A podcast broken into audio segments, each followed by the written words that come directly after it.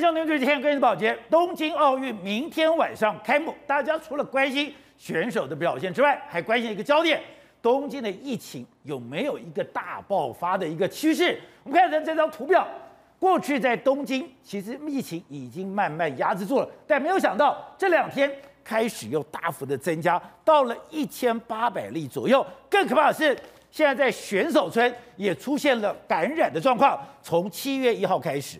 相关奥运的确诊已经到了九十一例，到了今天又增加了十二例，很多高手都纷纷的退赛。我们看到这一次的东京奥运真的是多灾多难，真的有可能因为四面八方的人来到了这个日本，来到了东京，真的会带给东京这个疫情一个不可控制的因素吗？我们现在看到了。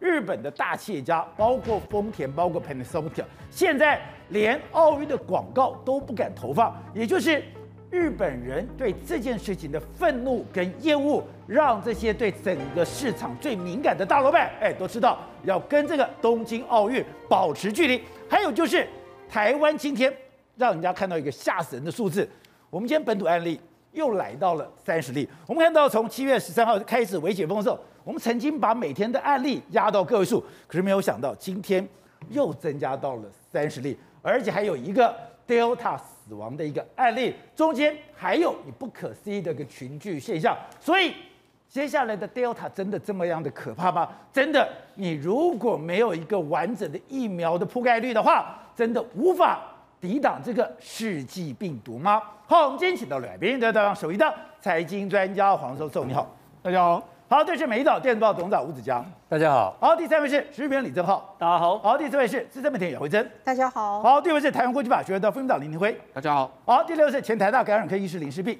大家好。好，so 刚刚看到是大家来讲，哎，东京奥运好不容易明天要开始了，没错，明天晚上要开幕了，可是一个可怕的数字正在增加，现在东京感染的人数。增加到了一千八百例，没错。看看东京，想想台湾。为什么这样讲？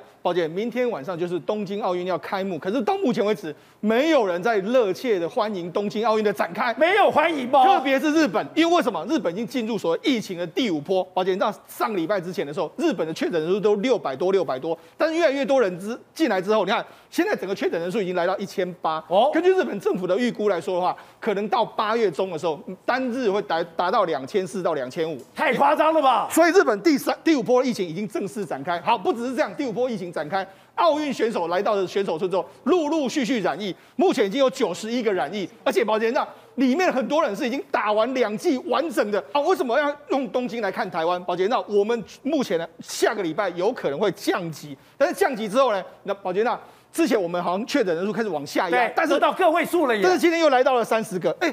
除了这个双北市都各十一个之外，还有一个特殊的这个群聚，已经有七个人感染。所以呢，现在哎，似乎是如果我们真的像日本这样解封的时候，会不会造成是大规模感染再度爆发？对。所以在这个状况之下，哎，我们必须跟他讲哦，日本的不论是打一剂或是打两剂，它的疫苗覆盖率都比台湾更高哦。所以我们台湾今天又出了一个消息，就是我们行政院已经洽签约莫三千六百万剂的莫德纳疫苗。所以告诉你什么？真的没有疫苗覆盖率提升的话，你要解封。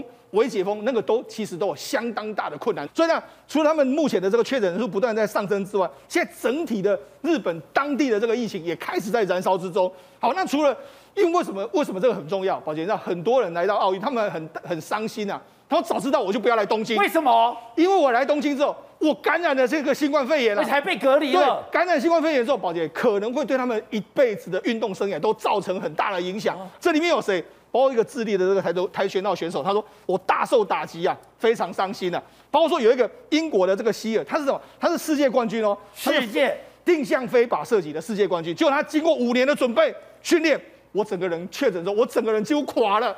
那包括俄罗斯的这个游泳的冠军，他也是一样，十八岁，原本以为说是第一次进军奥运，结果没想到第一次进军奥运完全梦碎。包括说像荷兰的滑板选手心都碎了，包括说捷克的选手，那甚至连美国美国代表团目前有非常多人都确诊，包括网球新星啊，是体操队的这个状况，体操队他说，哎、欸，这一位选手他是打完两剂，然后已经完成接种疫苗之下，被验出是突破性的无症状感染者，啊、所以就是说在选手村里面来说，这种无症状感染者打完两剂的人，慢慢的越来越多，这个这个才是日本最怕的一件事情。而且东京奥运会这个东西，哎。他们神设定了一个防疫泡泡，对没有想到这个防疫泡泡破灭了。没错，好，那除了这个之外，东京奥运到底能不能办下去？看起来是一定要办，但是对很多企业来说的话，他们远离东京奥运。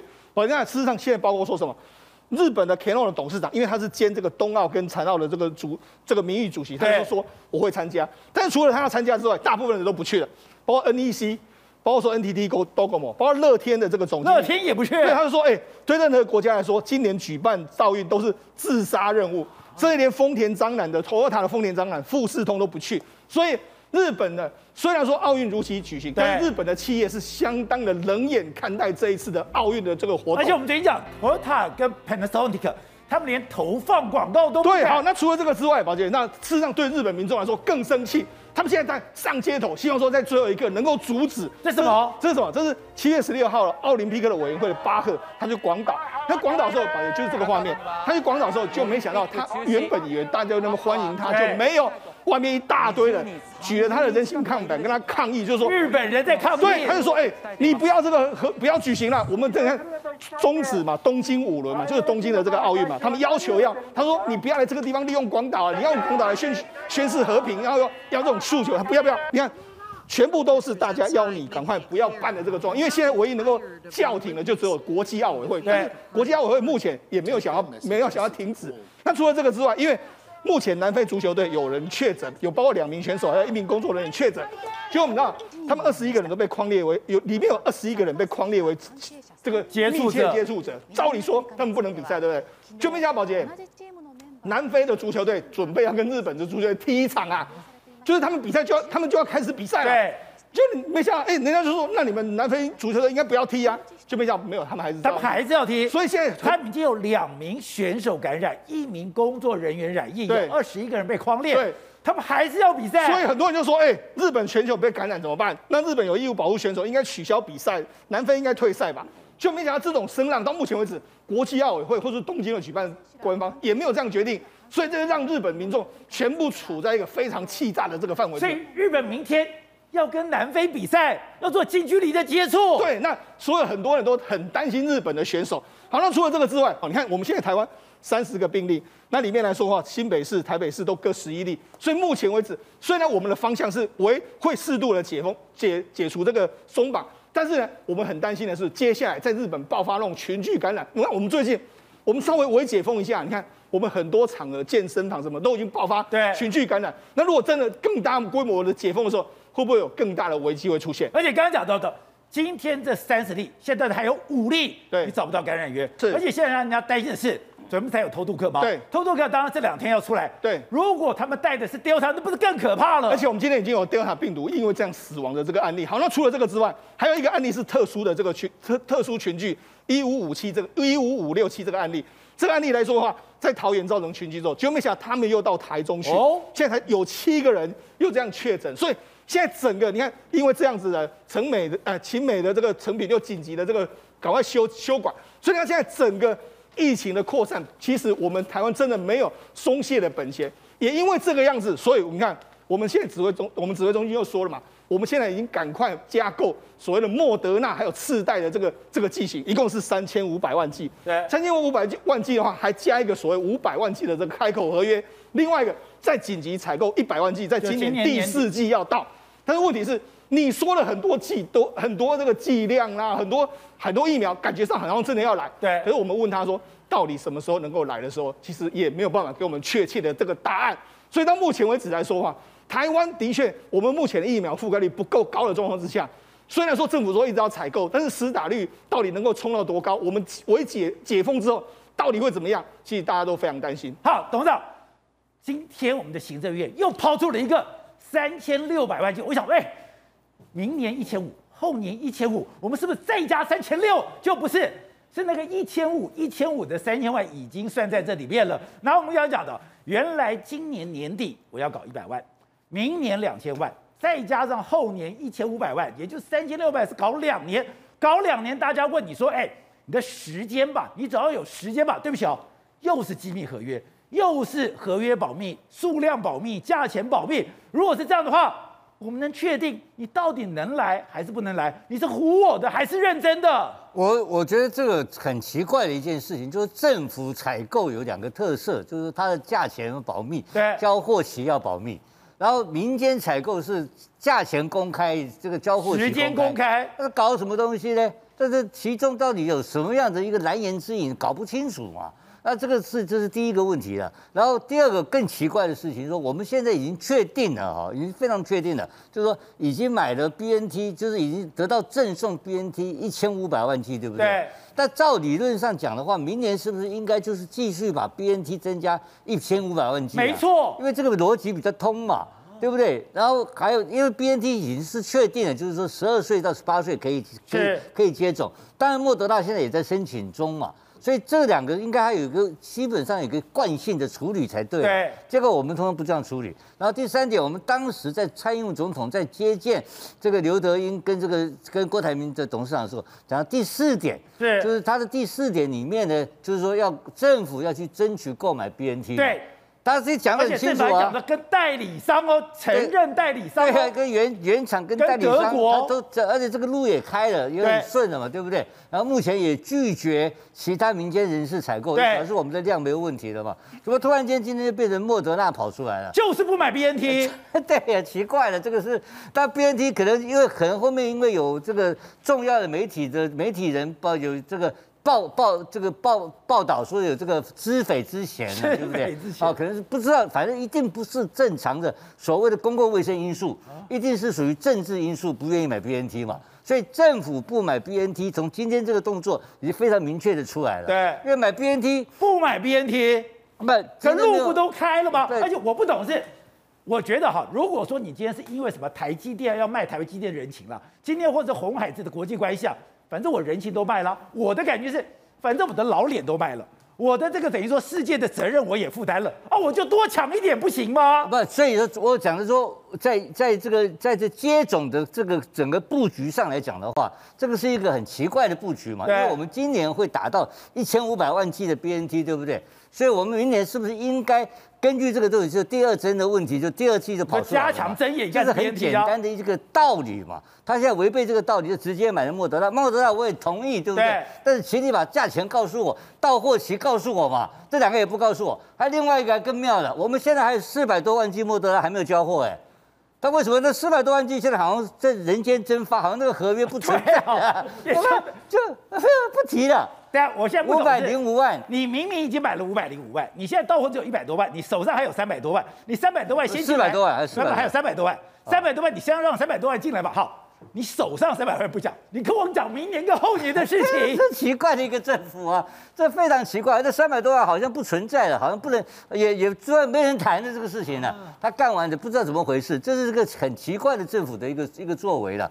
然后这个这整件事情呢、啊，就是在慌。然后我们现在还有一个更更具体的已经出来了。你刚刚提到东京奥运已经是 Delta 进去了嘛？Delta 已经已经成功的在开始肆虐这些所谓的这些这些这已经在这个健康市场里面成功达阵了嘛，对，对不对？好，这是第一个看到了。而且你看那个曲线是真的往上走了耶。这个东京奥运看到了，欧美也看到了，我们自己今天在屏东的那个农妇这个间接中标的那个 Delta 的这个受这个这个这个这个 Delta 的病毒的这个是这个受害者，对，今天昨天往生了嘛，是对不对？所以 Delta 也在台湾也出现了。好，正好。刚才讲的是，今天本土案例又到了三十例，现在大家担心是，你只是稍稍的微解封，就开始出现一些群聚，而且这个群聚很夸张哎，桃园、台中都是因为这样子爆的，没有错，因为其实坦白讲，我们现在包含前天、包含昨天、包含今天哦，其实都是二三十例，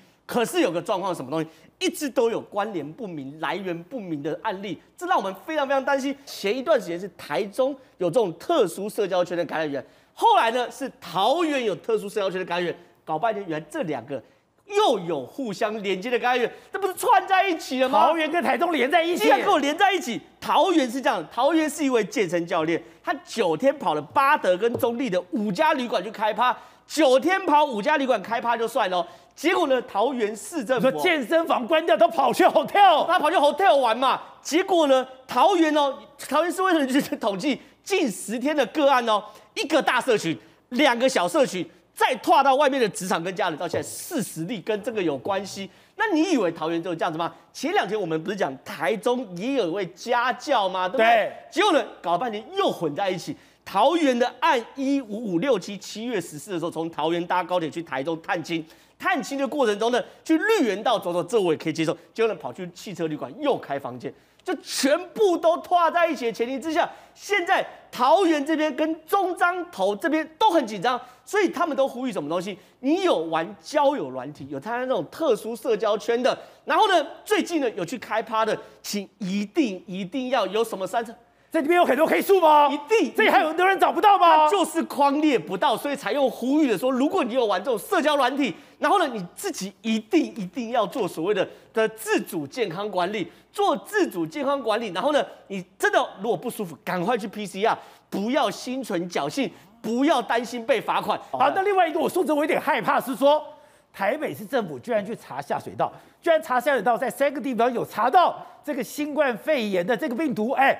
这代表他已经进到社区，他已经进到我们的这个下水道去了。这个是没有错。我们一直就是说，如果这个病毒从社区彻底清零的话，下水道是最好的指标。哦，你如果社区清零的话，我们的粪便、我们的排泄物、我们的垃圾等等的，在下水道就不会有病毒。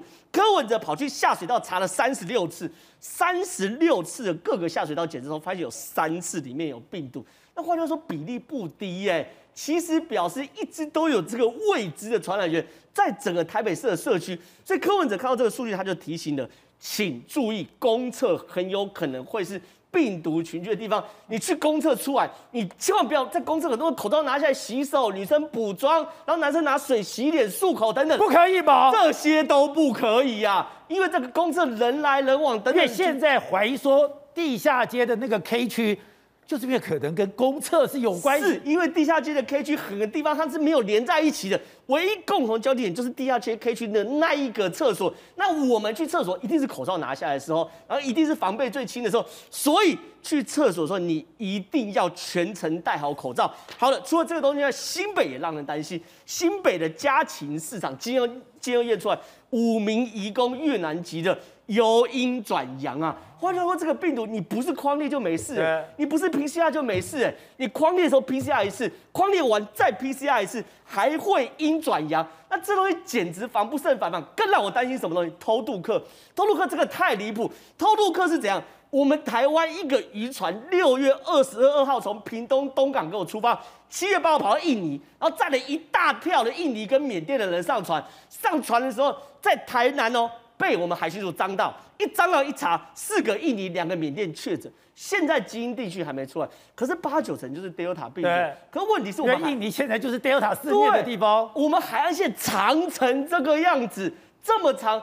坦白讲，今天抓到是运气好哎。上次那个坐那个皮艇的中国大陆客来台湾台中港是三个小时，没有人理他哎。所以说，如果还有其他偷渡客的话，哎，我们国境守得再好也没有用，我们台湾自己口罩戴得再紧也没有用，一样有偷渡客进来。所以最后要怎么解决，还是得靠疫苗嘛，对不对？所以我们的疫苗到底什么时候来，什么时候可以打完，才是最后的大问题。好，没事。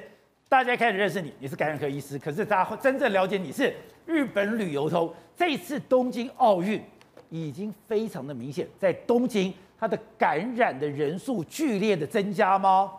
呃，这个 我要先讲到前头哈，我不担心东京奥运会办不下去哦。我觉得呃很多新闻上或是大家的解读说担心东京奥运，我看有工位学家，日本工位学家说这个泡泡破了，对，然后这些人可能会散到东京。感染到东京的人是，可是不对，即使没有这个奥运吼，东京这个第五波疫情还是会来，真假的？这根本跟你说第五波跟这个没有关，因为它早就在六月二十开放之后，它 Delta 就进来了，然后人数就一直往上，这跟你七月以来的这些选手进来一点关系都没有。是关键是 Delta，是啊，而且大家看这个前天七月二十号东京。他这个每一个礼拜都开一次专家会议，对。那有一个令我非常在意的数字哦，首先全部指标几乎都在往上，然后呢，PCR 七日阳性率，宝杰，你知道现在东京已经高到多少了吗？多少？十点二 percent。哎，这太可怕了吧！十个每测十个 PCR 就有一个阳性，在东京外面是这样哦，不是选手村哦。台湾最高的时候也不会就这个数字啊，我们最高是五。然后我们已经压到大概是千分之一、千分之二了嘛。所以其实大家有点担心，说我们会不会一放就跟东京一样？我基本上没有太大的担心。这个是这一年多以来那个东京的 PCR 阳性率的变化，是最高，它曾经到三十，然后上一次的这个第四波疫情，它曾经到八，后来降到三去。对。可是没有几天它就升到五，现在破十了。所以大家看，它在第一波疫情之后曾经降到七百分之一以下。对。可是它后来就几乎都没有再下来过。所以我觉得我们的 PCR 阳性率明显已经降到很低，社区里相对案例没有东京那么多，对，所以我没有那么担心了。那另外，这个从七月一号到目前为止，大概来到东京奥运的相关人员总共大概三万人，是，他们每天给他测 PCR，然后这测了十万次 PCR，对，目前确诊的就有一些数字嘛，哈，就六十、七十等等，在这整个奥运泡泡里面。那其实它还是相对 还算安全的，你去东京社区更危险的，而且看讲的，你今天东京奥运任何人只要比赛完毕四十八小时就要赶快离开。我我其实比较担心是东京外面这些社区进去污染这个泡泡，而不是东京这些选手出来把感染扩大。因为 Delta 早在东京社区已经有了，东京社区现在新确诊六成是 Delta。对。那所以东京有六成是 Delta，已经到六成了。一个月前大概是两成，它也英跟英国跟美国都一样，就是飞速。那这样子我很好奇，台湾守 Delta，我们到底守得住还是守不住？还有 Delta 到底有多恐怖？我们之前看到的两个印度的夫妇跑到了美国去参加一场的婚礼，那是在一个开放的场合，竟然造成了大规模的感染，而且中间有两个人死亡。哎，Delta 到底守得住守不住？我们目前屏东看起来守住了，可是我真的觉得他总有一天会进来，因为你看他那么厉害，周边国家几乎都被攻破了。对。那可是日本还有一点现在值得提醒大家的是，哈，他们这次哈老年人感染没有那么多哦，因为都打疫苗了。没错，因为东京的老年人八十六十五岁以下以上已经至少打八成了，哎，八成都至少打一剂，所以这次老年人比较少。所以到目前为止，他们的重症稍微增加，嗯，可是死亡根本没有跳起来。对，所以我觉得他们也许会观察到类似英国跟以色列的状况。所以基本上我对东京奥运有一定的信心，我相信他不会出乱子。可是问题是，今年就好像不是在比体育了，是在比谁这个工位措施做得好。你一定要站得上台啊，因为即使大家多半都打疫苗了，你不能因此就轻忽了，你还是有可能会无症状感染。对，好，惠子。另外有一个国家，我觉得非常的一个惨烈，对，说台湾千万不可以走到那一步，那就是印度。印度去验他们的血清，百分之六十二的这种抗体，可是他们的疫苗施打率不过在一两成而已，为什么？他们是用自己的血肉筑成长城，他们完全就是在进行达尔文的物竞天择、适者生存的一个情况哦。其实可看到这个新闻出来，其实真的蛮难过，因为现在路透社是报道说，他们呃印度现在展开了一个相关的血清调查，在六月跟七月说，对于全国二十一个邦有二点九万人，他的抽血里面竟然发现血清呈现阳性反应的，竟然高达了六十七点六趴。然后呢，这个刚刚有特别提到，打完两剂的疫苗了，也不过才八趴。换句话说，将近六成人，他们可能曾经有感染过，但他们可能就是算是有存活下来，对，并没有被这个就是受到就就没有辞世哦。但你知道，他们现在更一个相关的数字出来，其实你看到会觉得非常可怕，因为根据印度所官方的资料显示，他们全印度确诊人数是来到三千一百三十万人确诊，然后死亡人数是来到四十一点九万人死亡。但是他们说，如果说现在所呈现的显性反应是这样的话，那代表事实上他们。有死亡的人数绝对不可能只有四十一万，有相关的媒体报道，他们死亡人数甚至是高达三百四十万到四百七十万的人，印度人死亡，所以有很多很多的黑数是到目前为止没有被披露出来的，所以他们认为现在这个血清的一个相关的数据调查出来的情况，事实上是告诉大家一件事情，而印度真正死亡人数是远超过远超过他们官方所说的一个四十一万人，可能是甚至是有。高达十倍的一个幅度之差。那现在因为这个单位认为说，目前为止印度日增的一个新增的案例降到四万，好像感觉上疫情有比较缓和，对不对？但你知道吗？事实上，他们一天最近七月二十号一天新增的死亡人数竟然也逼近四千人。所以这代表着其实印度目前为止疫情并没有说真的完全被控制下来。所以有更多、越来越多的专家学者提出呃警告，说什么呢？所以印度有可能在今年九月到十月的时候，另外一波的重大的疫情有可能再度卷土而来。之前就是印度这个疫情搞出了一个 Delta，搞出一个 Delta 了以后就肆虐全球，但还有啊。对他们说，其实印度这种情况之下，真的还有可能，因为最终的情况是什么？你的疫苗没有打，你疫苗没有打的情况之下的话，其实你在如果真的再有第一另外一波的疫情来的话，你的。死亡率还是很有可能继续在攀高，而在印度现在情况让人家觉得比较可怕的是，当你已经死掉，对不对？但是有很多存活下人，他的生计也面临到很很严重的问题。是啊我们现在已经非常清楚的认清楚一件事情：疫苗是最终极武器。如果没有疫苗，你根本挡不住这个病毒不断的一个变种。但是我们不是讲吗？我们今天又说笼定了三千六百万剂哦，好像很多了，明年跟后年。可是今天有一个数字。光是莫德纳，因为我们坚持一定要买莫德纳，坚持已经签约上代出货的有一百八十四亿，一百八十四亿，你说？莫德纳根本出不了货，没错，我们这个三千六百万剂呢，到底什么时候能够来？指挥中心的说法是到货的时间点不知道。那至于说签约的价格也是不知，也是保密。另外一个就是说有没有球场，目前没有球场，因为现在是卖方市场。那为什么是卖方市场？其实李宗熙说的非常清楚，他出席所谓亚洲生机大会的时候，他说大家现在都要抢莫德纳，对，都要抢莫德纳。目前呢，光是给他的定金，我钱都付给你喽。对，那你要出货给我的，目前在手的订单有一百八十四亿美金。哦，那一百八十四亿美金是什么意思？呢，我们刚才去查了一下，莫德纳上一季的营收是二十亿美金，二十亿三个月，也就是三个月就是一季嘛，一季的话大概就是二十亿左右。所以你看，如果你用现在的产能去除的话，至少要九个季度，九季才能够化，要两年。但是目前呢，莫德纳他在提充提升产能了，他说希望到年底的时候能够一季能够提能一一个季度能够来到三十到四十亿左右。所以所以这个到货的时间会会比较快一点，但是。你再怎么想象，就是说，目前在手的订单，你至少要到明年初才有可能会出完。那我还讲不要买明年，我现在才要买明年的。所所以现在就有点难度啊。所以现在我们的交货时间来说，完全都已经完全不知道是怎样一个状况。那另外一个，我们指挥中心有说了要打要代工这个莫德纳，那结果没想到呢，我们这个李中熙他也说，哎，mRNA 目前台湾的确是也技术有待难有一个难度，因为第一个。台湾目前没有相对应的这个生技的这个工厂。对。另外一个，因为莫德目前的 mRNA 的疫苗来说，原料完全大缺，所以即使你要代工来说的话，你要量产，当你要有这些技术，甚至你要一些原料，目前都没有办法达成。所以他认为说，的确啦，目前我们代工来说的话，的确是有一点点难度的存在。那难。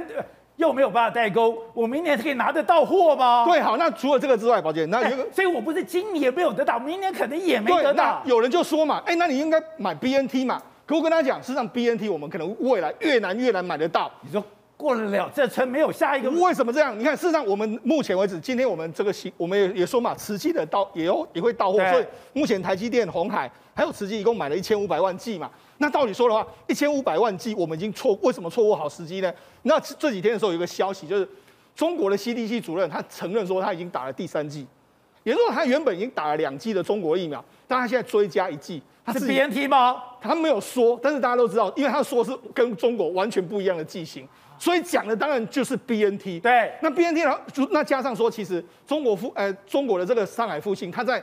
之前的这个股东会里面来说，他有说他已经跟中国的医药界提出所谓相关的申请，所以根据最新的进度来说的话，搞不好中国可能会在八月核准 BNT 在中国施打。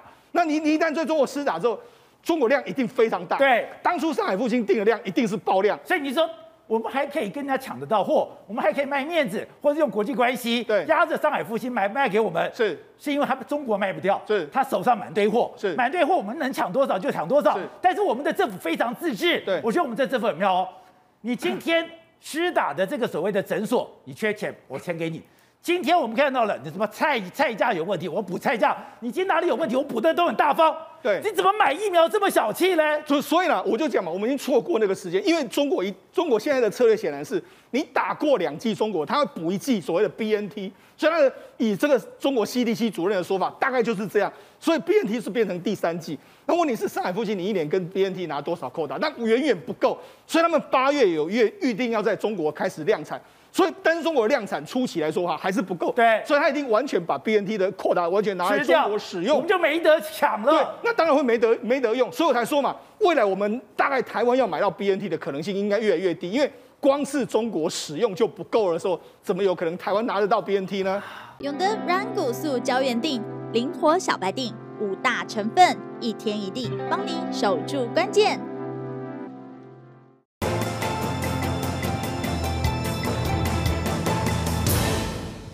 们昨天看到郑州那场大雨，当然它是天灾，但现在人祸的检讨也越来越多了。原来郑州他之前花了五百亿的人民币，他去盖这个郑州的整个下水道，他说要把郑州打成了整个海绵城市，结果这五百亿碰到这一场大雨，全部都打水漂了。没有错，你现在看到这些画面，你会真的很怀疑这海绵城市到底为什么会变成海洋城市吗？比如说我们现在看到，这就是之前一直看到整个郑州地铁里面灌大水的画面。这是地铁。对，可是除此之外，包含现在有很多人哦，比如说在大暴雨上，他在飞机上拍那个云海的画面，你光是看这东西，其实气象预报就可以知道，这东西根本就不寻常嘛。对，它背后一定带来大量大量的水汽。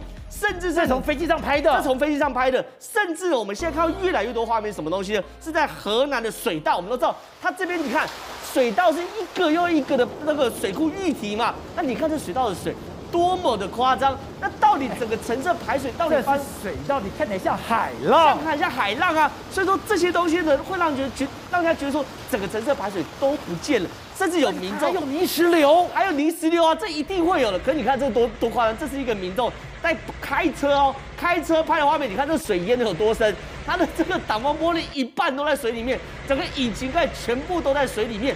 可是它车防水系数很好，里面都没有漏水。它能不断的自拍，可它非常非常慌张，吓死了！你看这表情。对，所以我想说这个变成海底什么？变海，哎，这个是高铁站，高铁高铁站变水帘洞，但是一般高铁站都是比盖比较高的，对，所以说比较没有淹水问题。可是没有淹水问题，有漏水的问题嘛，对不对？郑州的高铁站，郑州的高铁站，甚至哦，因为郑州有康师傅，对不对？就康师傅的仓库哦，瘫翻了，然后所有的瓶瓶罐罐到饮料全部哎流出来，结果现在一大堆的人跑去现场去捞啊，算是苦中作乐。现在画面留在很多人家里啊，然后还有车子车厢后面。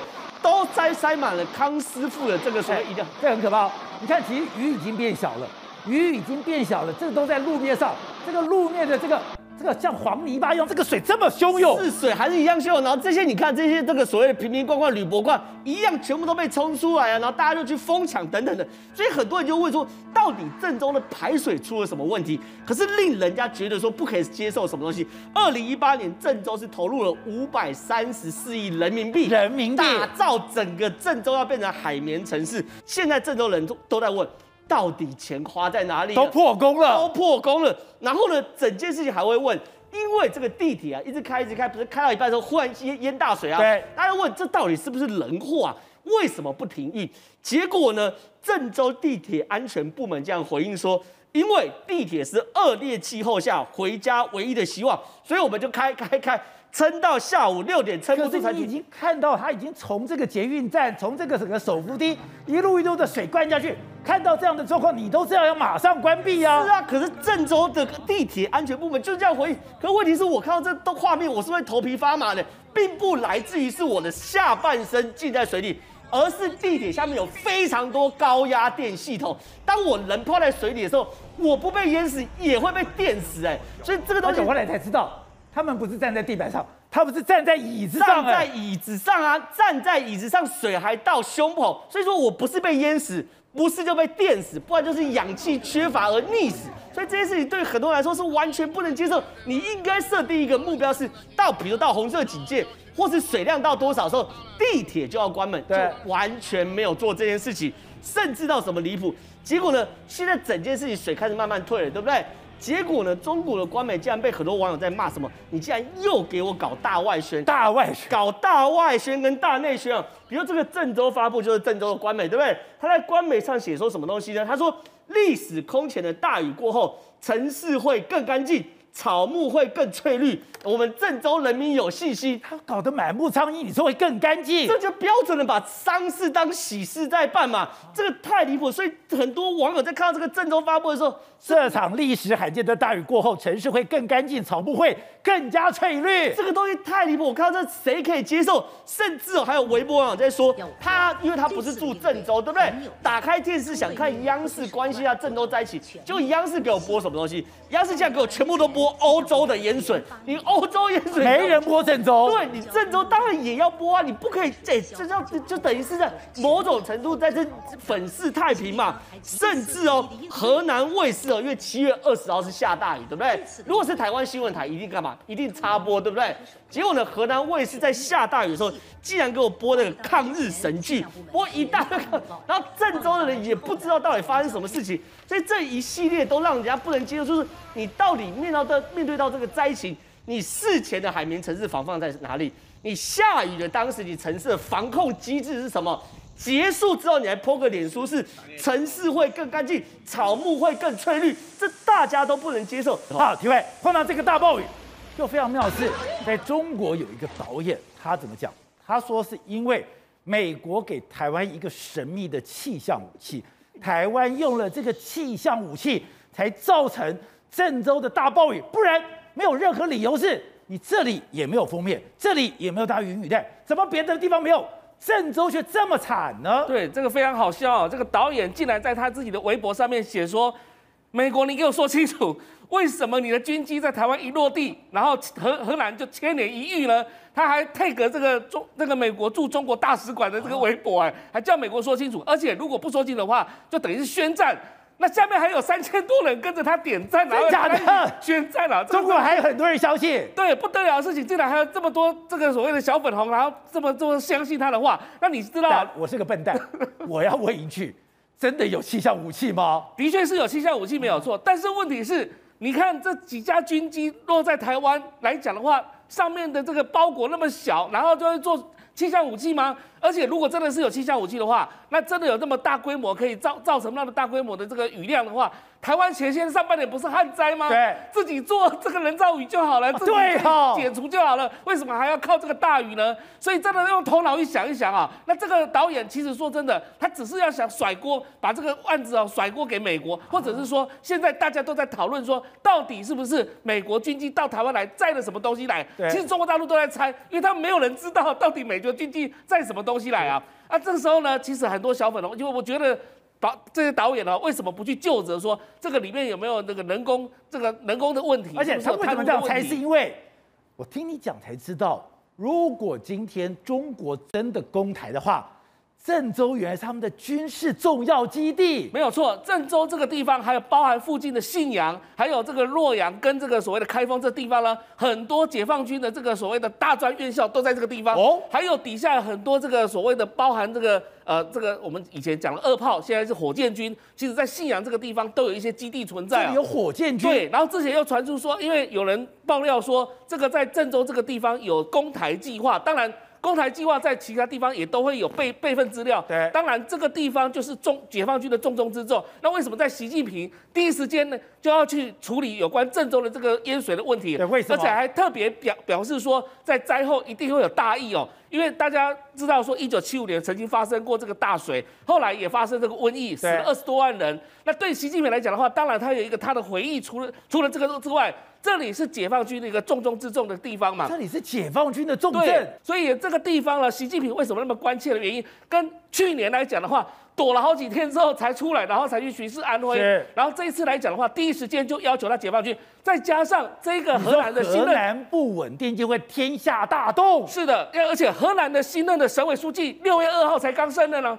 七月的时候就可以发生大水啊！六月二号的这一个就是习家班自己的子弟嘛。对。如果我今天不挺自己的子弟的话，那我这个习家军以后怎么进入中央委员会，怎么进入政治政治局呢？所以习家习近平呢，马上就派自己的军队，马上就要求解放军呢，去马上救援这个所谓的荷兰这个地方，也在挺自己的子弟兵嘛。不是，不要说习近平了，现在连库克都在乎。哎，我们昨天讲库克那么在乎是，只要郑州不保。郑州这个地方稍有闪失，它会影响到苹果供应链，还会影响到了全球的汽车供应链。对，最重要的是 iPhone 十三能不能顺利在九月开始亮相，其实就是郑州厂这里。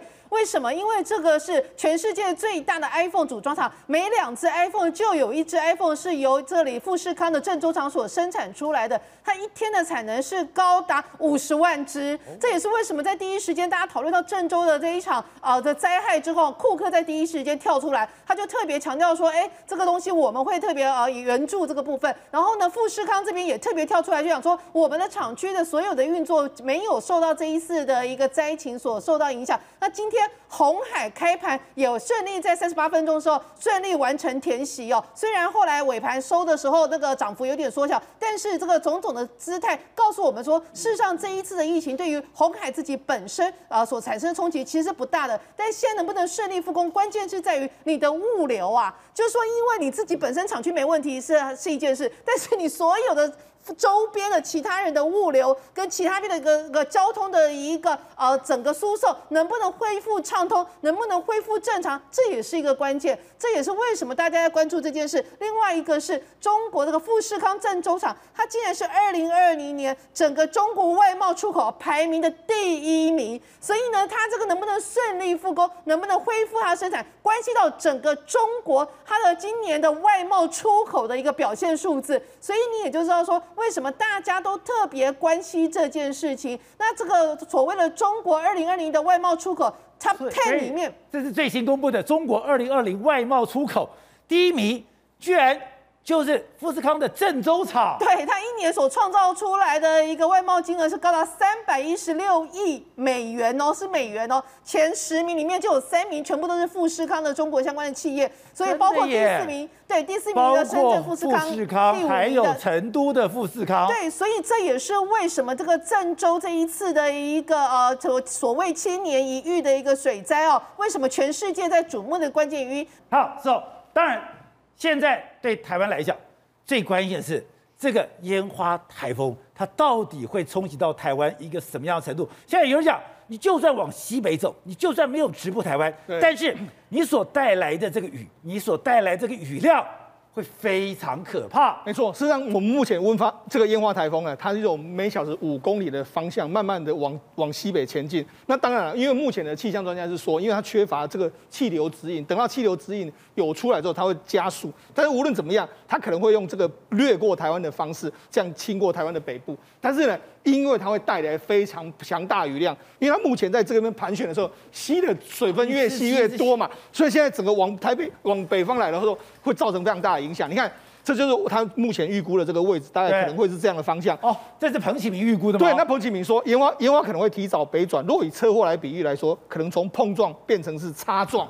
但是无论是擦撞或是碰撞来说的话，宝杰，那目前国际的预估都非常非常的恐怖。你看，包括 CNN，CNN 就说。累积雨量会多达一公尺，哎，那就一千公里耶！对啊，一千公里那是非常多的。跟莫拉克时候一样，没错，他就说可能会造成非常大的这个灾难，会有山洪爆发啦，甚至会有山崩等等的这个状况。而且刚好碰到大潮。对，因为刚好又碰到这个大潮的这个状况，包括说像这个 NHK 也说，这个也可能会出现强大的风雨。那部分地区的话，可能台湾也要发布所谓的疏散令，包括连菲律宾都这样预估。宝杰，那事实上，因为这一次的雨量真的可能预估会非常大，所以呢，上半年的时候我们不是才说吗？哎。我们的水库都没有进账嘛？对。那特别是我们很关注的这个石门水库，结果石门水库呢，因为它目前的这个储水量已经高，已经来到百分之七十几，七十三点九。那因为怕说可能会有大雨会来来袭，所以它已经开始进行什么泄洪，它开始泄。赶快泄洪。对，哎，很多民众在跟郑州一样。对，很多民众去看啊，哇，我们已经好久好久，从去年到目前为止，我们都缺水。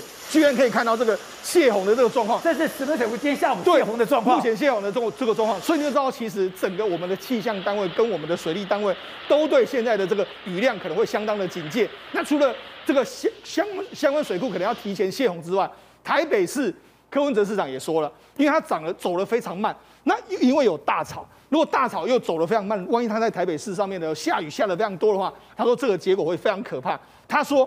可能会像当年的纳莉台风一样。纳莉当年整个忠孝东路全部淹水。对，我们来再回忆一下，两千零一年那当时的纳莉台风来的时候，因为它整个漫水漫到整个地地下捷运里面去，从昆阳站进去。对，地下捷运站来说的话，几乎是完全泡在水里面。抱歉，除了当时的木，这是当时的纳莉台风。对，除了看那是路哎。对，除了木栅线能够运作之外，我们的所有的所有的这个所谓捷运呢，三个月后才能够完全的这个通通行。那要因为这样来说的话。包括当时的这是捷运站，对，当时的板南线几乎是完全泡在水里面。当时的金华城也是变成这个蓄水池，连甚至连当时的收购啦，还因因为这样子，后来爆发这个收购的财务危机等等之类。你知道当时是相当相当恐怖。不过现在我们已经有做了相关的防范。你看现在我们在这个闸，在很多这个重要的地点来说，都会有这种闸门。是现在的，对，会把它闸，会把它封起来。而且经过这个纳利风灾之后，我们目前捷运的设计是。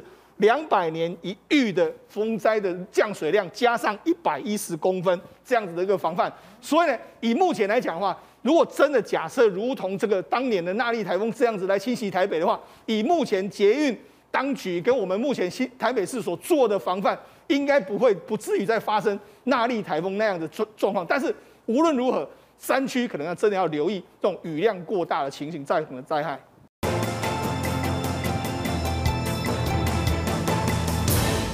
董事长，你知道淮南市长之前一直没有办法控制住，后来讲说，哎，王必胜进来了。王必胜进来以后，针对了很多的一个 PCR 检测，把疫情给压下来。可是没有想到，柯文哲今天在接受电台专访的时候，他讲什么叫接管？要怎么接管？每个动作都是台北市政府去执行的，拜托，每一个会议记录谁执行的？还不是我们去做的？他说你来就是王必胜，也是看一看，讲一讲话，你可以去王必胜。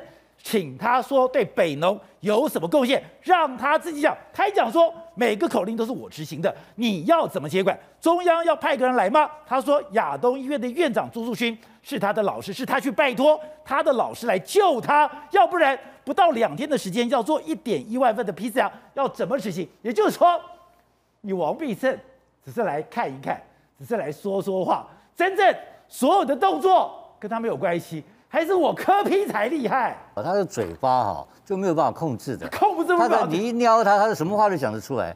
你你现在很简单，王必胜只是一个中等的公务员，他是执行的一个队长，他在负责帮台北市政府的帮华南市场做一些这种这种这种。这种执执行的工作嘛，对，他不是什么大人物嘛，对不对？而且确实他过去在这个苗栗，在在新竹也做的也不错嘛，对不对？屏东也是他搞定的，所以这个，那你何必？你现在为什么针对着王必胜跟他呛赌干什么呢？这个很奇怪嘛，因为你因为柯文哲真的管不了他的嘴巴吗？管不了，他不是，他现在有一个问题，我现在把柯文哲的心态，我跟大家跟你报告一下。柯文哲现在心里面想的就是他的二零二四，是他脑袋瓜每天想着二零二四，他二零二四他眼前哈不能有任何敌人哦，而且这是第一个，爱讲没关系，第二个你你要呛赌，你要打知名度，你要耍老大可以啊。拜托你挑你跟他打背嘛，你去挑苏贞昌嘛，你去挑蔡英文嘛，对吧？最少是最少也要挑陈时中嘛，对不对？你像莫德纳没买好，疫苗没有买好，那么多议题你可以处理嘛，对不对？每天那么多政府。中央政府做失败的东东西哦，这个败这个成绩烂透了，那么多东西可以挑剔的，你不去弄，你去弄一个自己的这种痛脚，你自己的华南市场，是，你搞点华南市场就差赛做尾后，然后再去挑人家王必胜，然后这个简直是莫名其妙。如果你真的觉得王必胜没有用的话，你就挡他，不要让他来呀、啊。不是这个问题，是他的 IQ 一五七有问题。他整个大方向有问题，如果这种人当总统的话，这台湾就完蛋了，对不对？这太可怕了吧？你柯文哲这个这种德性，如果不改变的话，怎么可能当总统呢？因为里面很简单一个最重要的条件没有啊？什么条件？你知道吗？什么条件？就是格局嘛。哦。你就没有格局嘛？你要要要有不等嘛，要短把嘛，对不对？对要有宰相肚里能撑船。是。你这么小鼻子小眼睛，那么柯文哲变成小柯。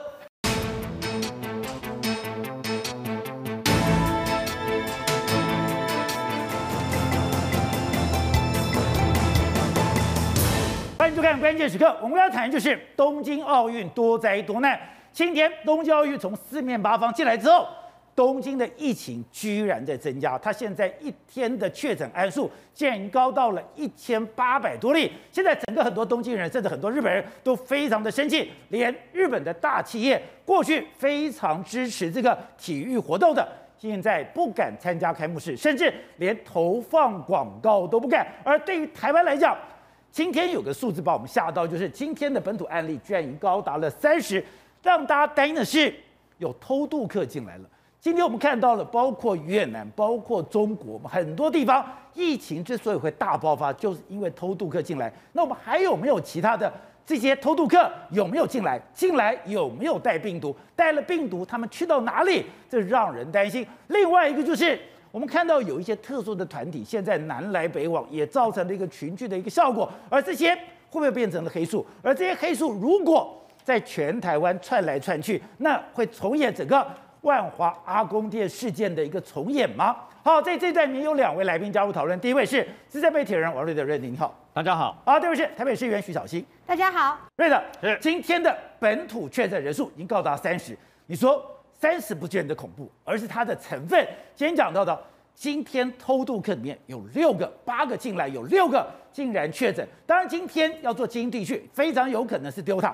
为什么知道他们是 Delta，非常的一个可怕呢？还有就是那个特殊族群南来北往，有可能重演阿公店的事情吗？今天一个屏东的老妇人因为得了 Delta，不幸的往生。哎，如果 Delta 这样子往生，代表它很毒哎。为什么偷渡客非常的可怕？我跟各位解释一下。那么中国大陆事实上呢，它防疫因为是高强度的防疫，所以呢，你进它的机场了以后呢，十四加七二十一天呐、啊，所以照理来讲，境外一路的那都是应该境外一路，本土很少，对不对？对。你要知道，云南瑞丽到今天都没有止，已经超过半个月了。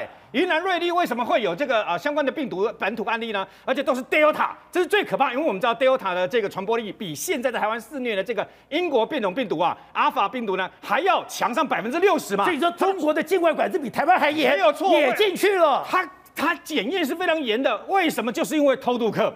偷渡客，因为你如果按照那个相关程序，你不要看小看云南瑞丽哦，全中国大陆一那个一年外籍人士进出最多的是云南瑞丽哦，一千六百多万，你知道，但是他都很，他为了要防疫，所以他很严格去执行相关。你如果进来的话，合法程序进来的话，我就全部把你等于说啊、隔离嘛，这都没有问题。问题是那走私偷渡客呢？走私偷渡客你就没有办法隔离啦。就没有办法隔离的结果就是带着，因为缅甸，因为他刚好瑞丽跟缅甸两边不能来往嘛，对，包括很多啊卖翡翠的、卖什么东西的，结果缅甸籍的这个偷渡客进来了以后，把 Delta 把 Delta 再进来了，一直到今天都没有办法，不管他们使出浑身解数，怎么样去隔离，怎么样去弄，到现在都还是有本土的案例哦。而且你不要小看为什么呢？因为这边已经广东好不容易暂时停止了，对不对？一吵了一个多月啊。然后一百多个人确诊了，现在又从云南这个地方、瑞丽这个地方不断在不断的有了以后，砰的飞到你看南京，现在也中了，南京也有，南京现在十几个案例哦。你够南京现在讲法是说啊，因为机场啊接触到这个境外一路，哎，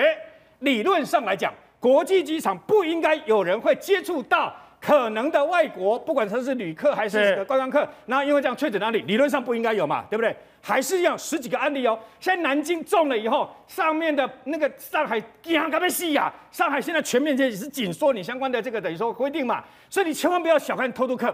越南，越南是全世界，我讲真的，本来防疫比台湾还厉害，死亡人数比台湾还少，对不对？他他把整个边境守得滴水不漏。那你知道那个破洞是什么吗？破洞什么？破洞也是中国来的偷渡客，又是偷渡客。偷渡进来了以后，他还已经平成功的。搭车到了胡志明市，已经到了中到了这个越南的首都，进去了以后才不会砰，等到找到他以后，他知道他已经确诊了。对，所以偷渡客是一个很危险，为什么？因为你没有办法掌握，最怕的就是变数，就是没有办法掌握。这次我们这个呃东港的渔船呐、啊，对，那么来到了这个台南台南安平的外海，海巡署是有线报，所以他跟然后上去之前就已经把防护衣都穿好了嘛。对，上去以后你不要忘记。有我们台湾的台湾籍有三个嘛，对不对？然后呢，八名的这个外籍啊、这个渔工啊，都是非法的。然后后来把他带回来了以后，由检察官下令立刻到卫生所去进行裁检，八个里面有六个确诊，四个印尼籍的，两位缅甸籍的。请问一下，现在这个病毒 基因定序还没出来。不过，请问一下，印尼跟这个缅甸。现在最肆虐的病毒是哪一个？就德尔塔，就是德尔塔病毒嘛。所以呢，几乎不用验，我的大概猜得出来，应该是德尔塔病毒的可能性很高嘛。对，那 那海巡署，海巡署把它拦下来，大功一件。不过我心里面是很危险，是很圈叉的，你知道吗？我心里面是很害怕的。你认为全台湾只有一艘渔船，一个人想赚这个偷渡的钱吗？当然不是。那如果万一有人也是跟这位一样，那么六月出海，七月初就到印尼巴淡岛去载这些非法的移工，而他们这个载有非法移工的这个船，如果没有被海巡署查到呢？如果没有被海巡署查到，我问你，他们上面所载的这个印尼也好，这个印尼籍也好，缅甸籍也好，渔工，如果他们身上有德尔塔病毒，那怎么办？那怎么办？因为他会传染，因为你，我跟你讲，非法外籍移工他是没有办法上岸的，对不对？对。然后呢，所以没有问题，他们都待在船上。可问题是，台湾的相关的船长啦，这个大大副这些人呐、啊，你可能被他传染嘞。你跟他被他传染了以后，有这个问题呀、啊？对哈，没有错。所以呢，这个就是为什么偷渡个可怕的地方。更何况，如果万一……所以你说现在只知道八个外籍渔工有六个感染。可是台湾籍的嘞，没有错。那所以有这个危险呐、啊。那万一，更何况，如果万一偷渡客上岸的话，那更不得了。宝杰，你知道吗？前阵子万方医院，那么台台北市长柯文哲不在这边讲说，哎呀，台湾有五万名的逃逸外劳，是不是要把他们啊、呃，把他们特赦啦，让他们可以打疫苗嘛？对。那事实上是不可能的事情啊。好，问题是为什么？因为本国人都还没开始开打呢，怎么可能没有办法打完嘛？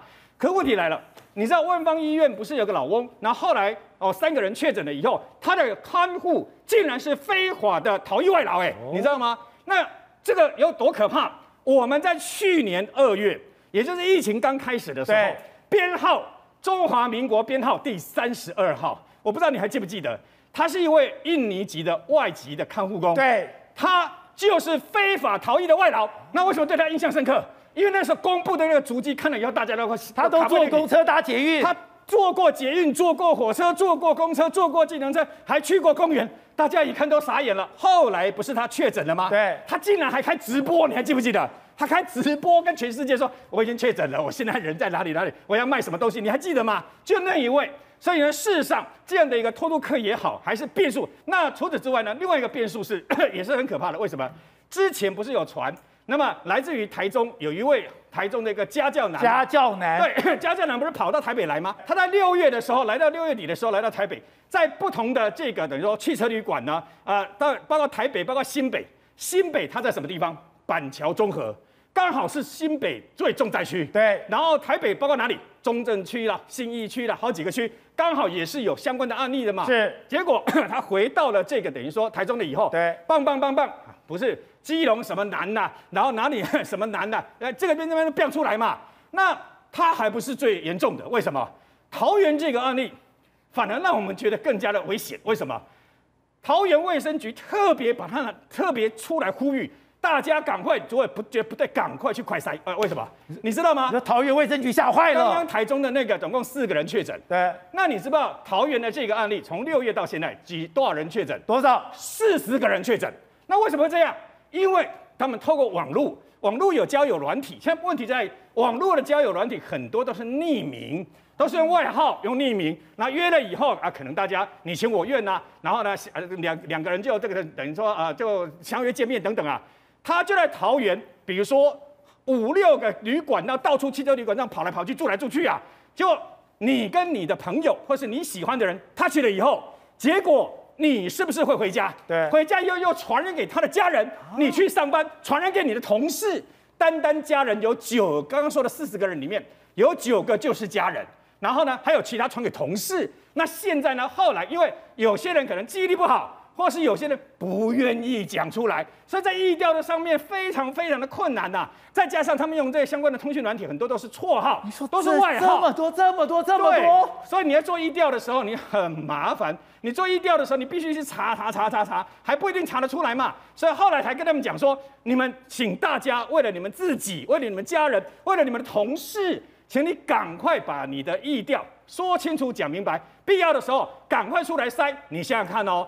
他在短短的从六月到现在的短短的轨迹，已经造成了四十个人确诊，你就知道交朋友、谈恋爱，但是呢，也是要非常的小心防疫，否则一失足成千古恨。不要忘记，Delta 病毒，我们之前都说它的传染力很强，对不对？对。杀伤力不会太强。今天在台东的十七个 Delta 的案例里面的那个访疗的农夫的太太，她在今天因为 Delta 病毒她死亡了。所以你不要哦，千万要记住德尔塔病毒除了传染力很强之外，它还是会造成人员伤亡的。所以大家一定要用全心全力、最大的防护来保护自己跟保护家人。好，施总，我看这个图我吓死了，这是桃园的群聚感染，这个才是核心点。这个到他传到他家人，这个到他送动动动动这么多个，然后呢，他又传染这么多个，又传染给家人，哎，这么一圈一圈又一圈，四十几个。宝杰不是只有在桃园，他现在还到台中去，所以现在整个范围是慢慢的这个扩大。那事实上我们必须讲，Delta 病毒来说，除了它感染力非常强之外，刚才瑞德有讲到，就是说今天台湾已经有一例因为这个老农的夫人因为 Delta 病毒就过世的这个状况。那我们就讲，其实 Delta 病毒呢，真的真的威力非常强大。我们跟大家讲，我们不要讲我们台湾，我们讲美国的例子。美国，宝杰啊，美国最近的很多很多政要他们在开始担心，因为美国七月四号解封，但是你知道。美国跟他们不一样是什么？美国打疫苗的这个接种率已经非常非常高，对，到五六六成，他们到五六成左右，但是他们还是这样感染。怎么怎么感染？我们现在讲，第一个，因为他们上个礼拜的时候，有美美国德州的这个民主党的党团，他们要飞到华盛顿，因为要阻止中共和党的一个法案，哦，所以他们那些议员呢，就坐了一个飞机，然后从这个德州飞到这个华盛顿来。那在飞机上面，因为他们都打过两剂，对，所以他们认为说啊，我们在飞机上面来说，我们做基本的防护就好，就没像宝杰这样。他们那一堆那一堆议员里面，居然有五个人感染，都打过两剂，还有五个人感染，两剂都打完了，他们就这样子，因为可能在同个密闭空间来说的话，就造成五个人感染。好，五个人感染之后，他们怎么办呢？因为他们后来还去见了副总统贺锦丽，然后他们还见了这个苏莫民主党，呃，民主党的参议院的多数党领袖。对，所以他们见了他们两个，后来他们两个就说，哎，没有，我们都没有跟他们有亲密的接触，所以我们目前没有感染的这个状况。但是当大家完全吓出一身冷汗，就是你看。这么多人，然后跟这个高层见见过面，还有什么？他们还去见了谁？他们还本来还要去见裴洛西呀，结果裴洛西没有不在，所以裴洛西是他他的这个一个发言人跟他们接触之后，发现，他也中了，发言人也中了，发言人跟那些议员接触之后就中了。那你知道，除了他们中之外，现在白宫，你看这个美国的这个报纸里面讲。Delta 袭击白宫，哦那为什么 Delta 袭击白宫？因为白宫有一个这个他们的这个白宫的这个官员，对，他呈现这个阳性。那因为他呈现阳性之后，他其实也没有跟拜登总统有见过面。但是你可以知道说，其实 Delta 病毒，你看很轻松的就来到了美国的所有的政要中心的这个华盛顿的所在地。所以 Delta 有这么可怕？他应该讲到的，现在日本。现在美国、现在英国，甚至东南亚国家最可怕的病毒就是 Delta。现在大家担心这个偷渡客，对，是不是也是 Delta？好，我们讲，我们刚才讲的都是室内啊，你可能在室内见了坐飞机，这样很危险。我跟大家讲一个例子，这是一个在休斯顿举办的一个户外婚礼，这是美国举举办户外婚礼，他要求什么？哎。他们还要求你要防疫哦，你要给我所谓的接种证明哦，你要真的完整打过两剂哦，这样才 OK。所有宾客都有接种证明，一一共有九十二个宾客去，全部都有接种证明。但是为此问题出现了一个大破口，这个破口是什么？来自印度的一对夫妻，这个夫妻他们，但是他们也接种了两两剂印度产的这个 Covaxin 的这个疫苗，就这个疫苗他们去了之后，在那边这样开趴啦，这样开心之后，就没想到来自印度这两个这个男女全部都中。全部都中了之后，结果他没想到又感染给另外四个人，所以在这场婚礼九十二个人参加里面来说，有六个人得了这个 Delta 病毒，所以他其实这个传染力是相当相当。其实他们都在户外耶，而且他们都打过两剂。而且那后来感染的里面来说的话，当然有两个人是打过这个这个所谓 Covaxin 这印度这个疫苗，另外两个人各打过两剂 BNT 跟两剂莫德纳，所以也就是告诉你什么？你看我们讲这是这个 BNT，BNT 原本原始病毒九十五。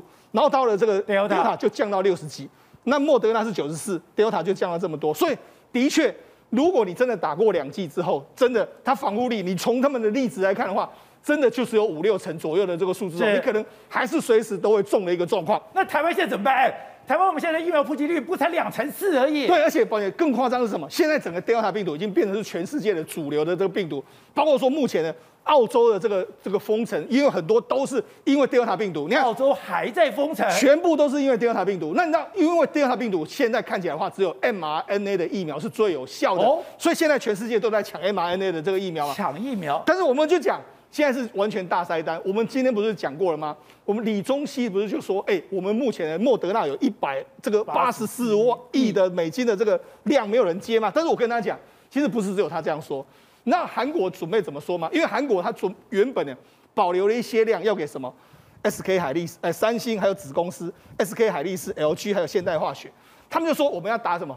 打莫德纳，打莫德纳当然是最好的，但是他们现在改了。他们现在说：“哎、欸，我们不给你莫德纳，为什么？因为莫德纳现在不够，莫德纳不够，所以我们现在给你打辉瑞疫苗。辉、哦、瑞比较多，对，辉瑞比较多，所以他们现在已经因为为什么？因为辉瑞的生产量比莫德纳多。对，目前现阶段是这样。所以韩国方面来说，已经说：哎、欸，我们不不要不要提供你莫德纳，我们提供你给给你这个辉瑞 BNT。那除了这个之外，玉立，我们这次不是透过玉立去买的，对，不对？玉立他讲什么？他说呢：哎、欸，现在今年今天今天敲定，这是他七月六月底七月初说了。”他说：“今天敲定了许多专交易，都要到二零二二年才能够交货，因为今年的供货量几乎已经完全被订光。”对，这是玉立老板讲的。那我们今天才宣布说，我们订到三千六百万。可是我们有三千六百万了吧？对，我们明年有两千万，我们后年有一千五百万。如果抢这么凶，我们抢得到吗？如果玉立的执行长说的是对的话，今天敲定的交易要到二零二二年才能交货，那我们是什么时候敲定？我们显然在他说话之后嘛，所以到底能不能敲定不知道。他说。这是一场抢疫苗的大赛。他说现在单，他说现在已经抢到二零二三年了。对，你没有没有讲，没有很大量，没有到二零二三年的话，你根本不用想。所以现在整个完全剂量是一个完全严重不足的情形。而且我们看到严重到什么程度？我们刚刚讲到的越南九万剂我也要。对，我们看到了菲律宾二十三万剂我也要。哎，现在全世界抢疫苗是抢到一剂一剂我都要。对，也就是说现在的 mRNA 是大家完全都抢。所以你看李宗熙说了嘛，我就我我再算一次。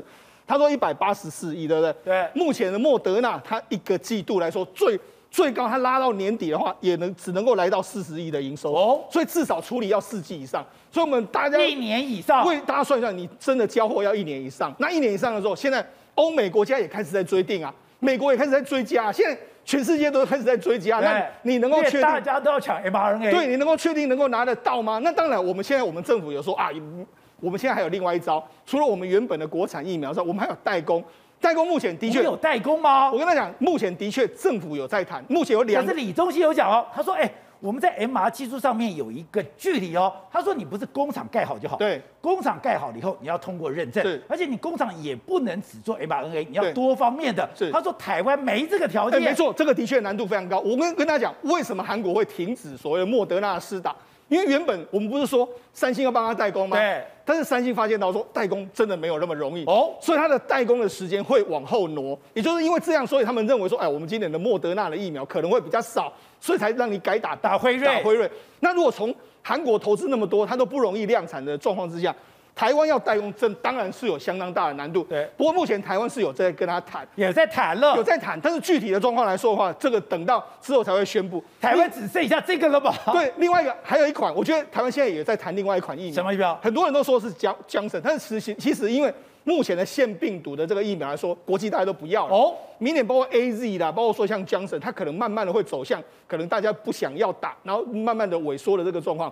我们现在国内在谈的是 Novavax 这一款疫苗。哦，我们现在台湾已经有厂商，甚至我们政府已经开始去跟 Novavax 这个接触。所以你说我要代工去做 mRNA，我非常困难。对，可是就台湾有两种，第一个是我灭毒的这个变灭活的病毒，是再加上这个几蛋白重整的病毒，是台湾是有能力的。对，因为我们蛋白质的这个生产，我们其实技术还算不错，所以我们现在台湾可能会去接触 Novavax 这一款疫苗的这个代工。但是具体的状况来说的话，因为现在政府的态度是要等到 BNT 来台之后，他才会正式的宣布所谓的代工的这个部的所有的厂商。所以大家要知道这个名单的话，等等到 BNT 真的来台湾之后，这个名单就会确定公布。你说我们真的有这个正在谈，我因为你的财经界有这个消息，我哎，目前已经所有的生技业都已经在传相关的这个名单啊，而且目前都已经有跟我们国内的高层在开过会。哦，那大致的方向是如此敲定，但是具体的时间呢，可能要等到我就讲，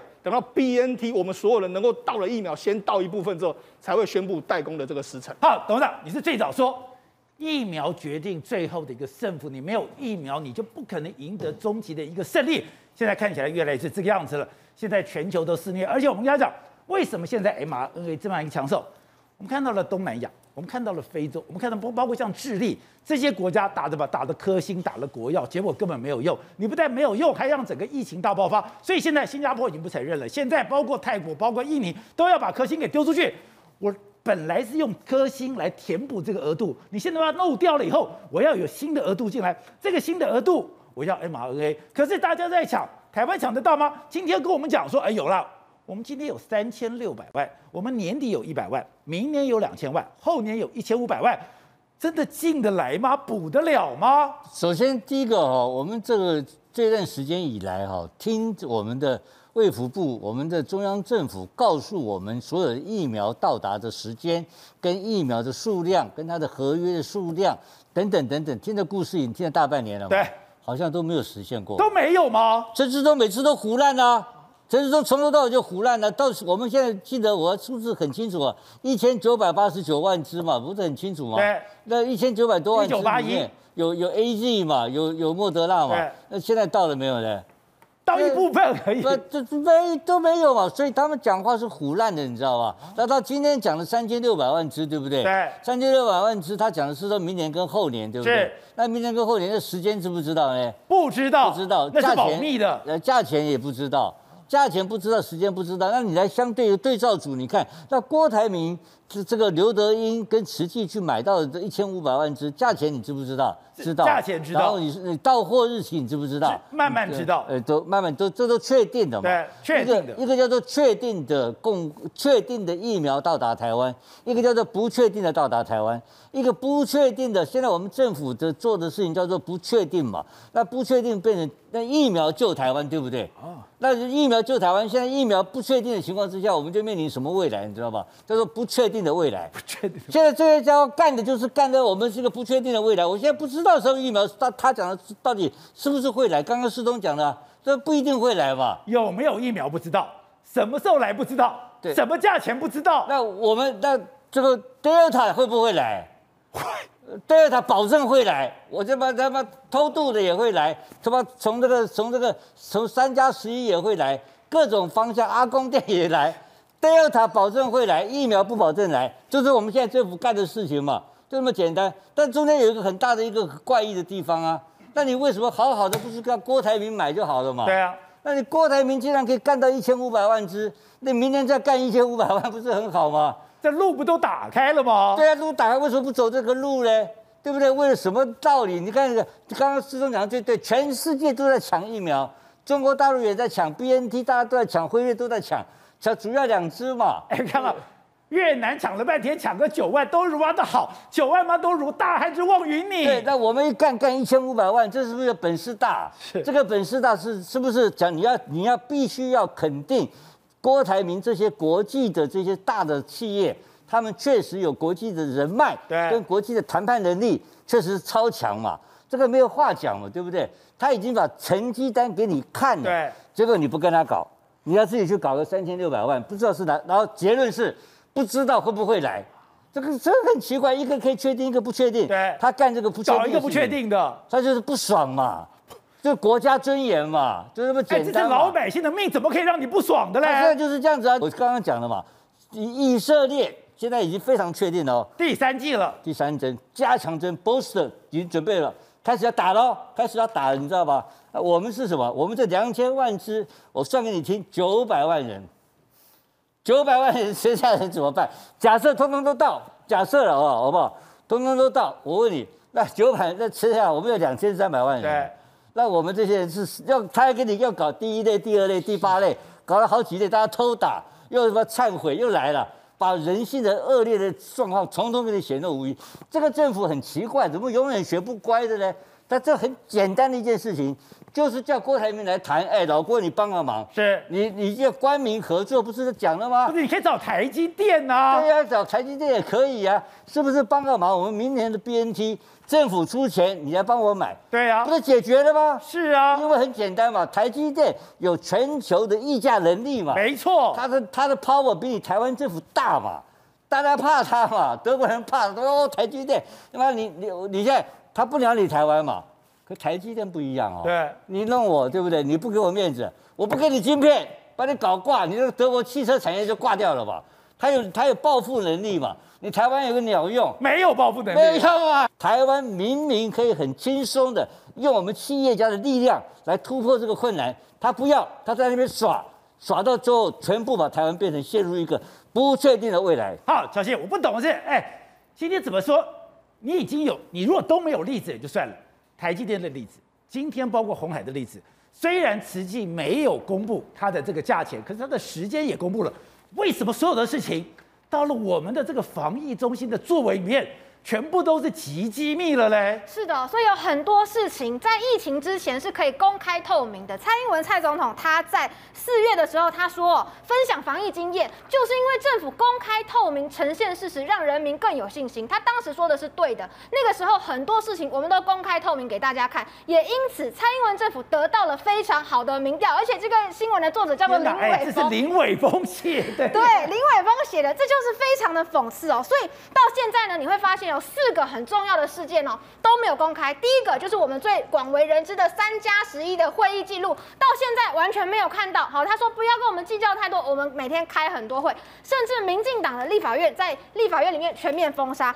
第二个大家想知道的是说，高端 EUA 为什么不能像美国一样全面的直播公开？我们想知道什么？那那三个完全同意的人到底是谁啊？参加这样的会议里面，所有人家讲什么就说完全同意，没有任何一点自己的意见吗？以及不同意的人的理由到底是什么？现在还有一个是我非常不解释，他说这个主持人也是副这个主持人，他讲说，哎，不用担心，这个就算通过了以后，他也是战备。不会直接拿上，是真的有讲这个东西吗？哎，这就是让大家很想知道，所以为什么我们要公开出来？因为如果他只是战备的话，你早些跟我们说，很多的年轻人心中的一块大石头就放下了。你现在讲战备，到底是真的战备？还是你去糊弄这些专家？是说你跟这些专家讲战备，这些专家的心防跟压力就没有那么大，就敢投赞成了？是有可能的，因为你看，完全同意的其实只有三个人而已，大多数的人同意，但他有条件，而这些条件是什么条件？我们必须要看到会议记录才知道。那现在说哦，之后会公布，如果之后公布，你千万不要先打在人民的身上，因为人民其实现在网络资讯非常发达，可能很多人要选择他要打什么疫苗，他先看一下这些专家的会议记录以及他们是谁嘛。我相信的专家讲说，我信任的话，我才要去打。人民有知的权利。再来，在上百亿的这个买疫苗的预算支出记录，我们也都不知道。所以五月、六月有三十七亿花出去了，可是我们进来的疫苗很少。那你要知道，现在还要加购多少？要加购三千六百万剂的莫德纳疫苗进来嘛？那到时候这些钱不是又更多了吗？如果我们连五月、六月的支出都说不清楚，那你现在告诉我说，今年、明年、后年我钱全部要一次砸下去了，什么时候这笔钱要付出去？而我们的到货日期是什么时候？完全没有人回答得出来，又变成是机密。最后哈，还有这个行政院的南部联合服务中心的陈正文，他们。违反了防疫规定，跑去某一个屏东的这个 villa 度假聚餐，到底里面有谁？连这个最基本的违反防疫规定的人，我们现在名单都没有办法完全的拿出来跟大家交代。所以从本来的公开透明，民调非常高，到现在民调节节下降，是不是就是在把人民知的权利完整的告诉大家这件事情上面产生了很大的变化？好，慧珍，现在一个值得我们注意的是。东京奥运现在到底如何？真的，因为东京刚刚讲，林医师有讲，在原来在东京就已经有这种潜伏的 Delta 的这种案例，现在很可怕哦。还有两种可能，一个是把全世界的病毒带到了东京，造成东京大爆发，这东京一定翻脸。第二个就是，如果这个病毒是在你东京本来就有的，你让全世界最棒的一流的选手到了你东京，结果你感染了。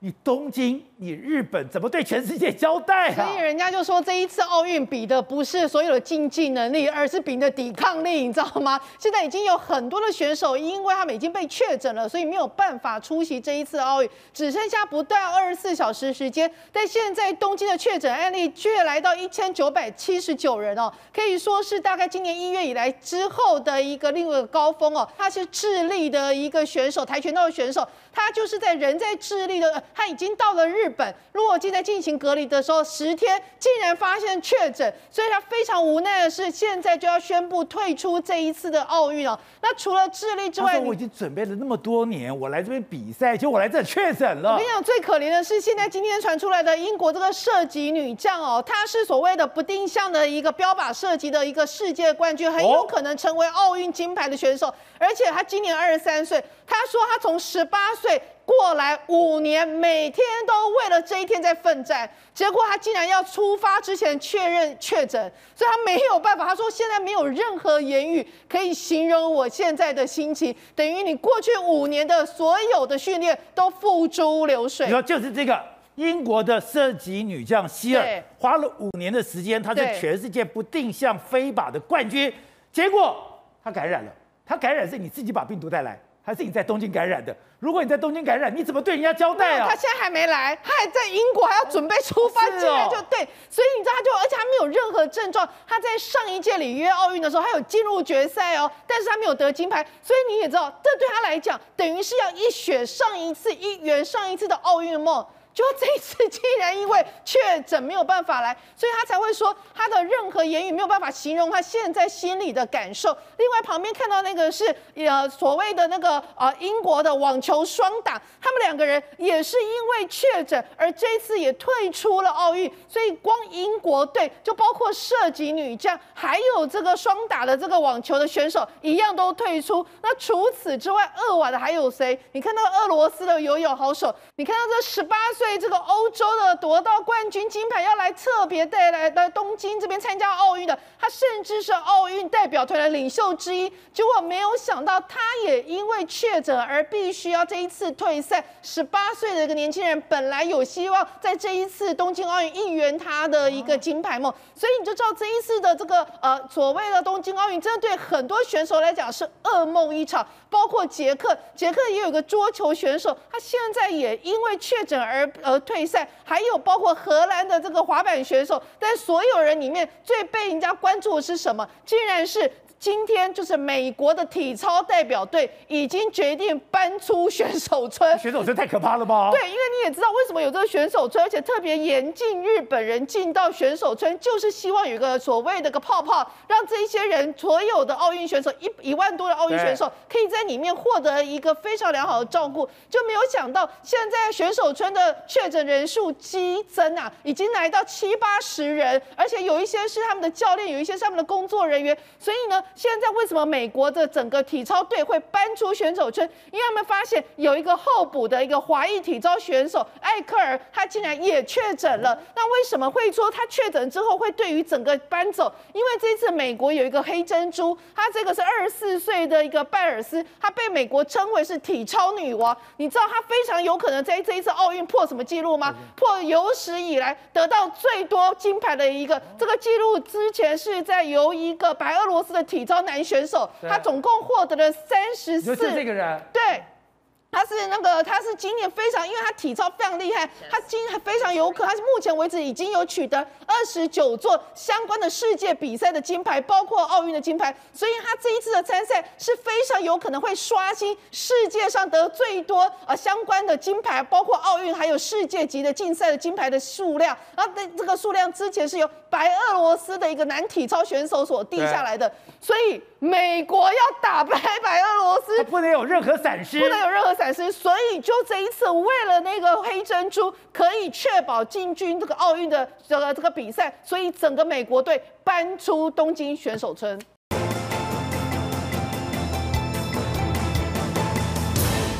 是，当然现在最关心的就是烟花台风，它到底会不会侵袭台湾？我们到底可不可以放台风假？可是现在看起来，哎，它又等于说擦边球闪过了。可是即使烟花台风从西北闪过台湾。可它带来的雨量很可怕吗？这是 CNN 讲哦，它竟然可以对整个北台湾带来一公尺，也就是一千公里的雨量，这就是相当莫拉克台风那个时候对台湾造成的伤害耶。呃，对，这个其实看起来这个台风，你可以看到它最强的雨带是在它的这个西南象限，对，南方象限。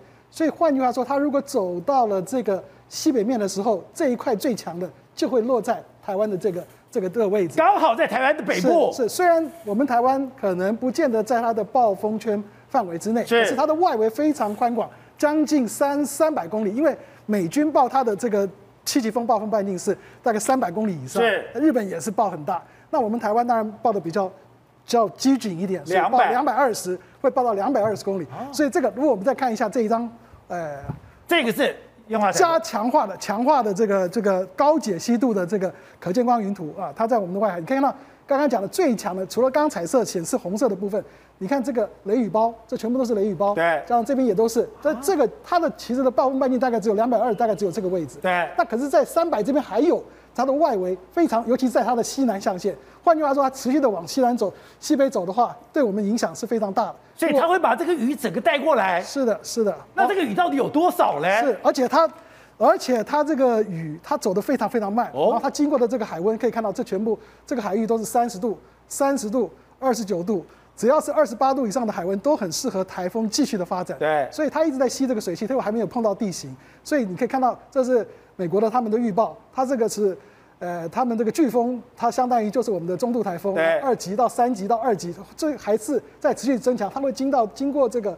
呃，石垣岛继续朝这个西北慢慢的走，慢慢的走，对，大概以五到八公里的速度，一直要走到明天的晚上开始才会稍微速度加快一点。目前大概都是五公里的速度。对，虽然它的中心没有直扑台湾，可是刚刚讲的，它最可怕的环流会绕台湾的北部过去。没有错，它的环流，它当它到二的这个位置的时候，它的环流是这样进来的，呃，它的进来的，所以北部的山区影响会非常大。是从量进来。对，我们如果再看到下一张，这个是它的这个结果，你可以看到。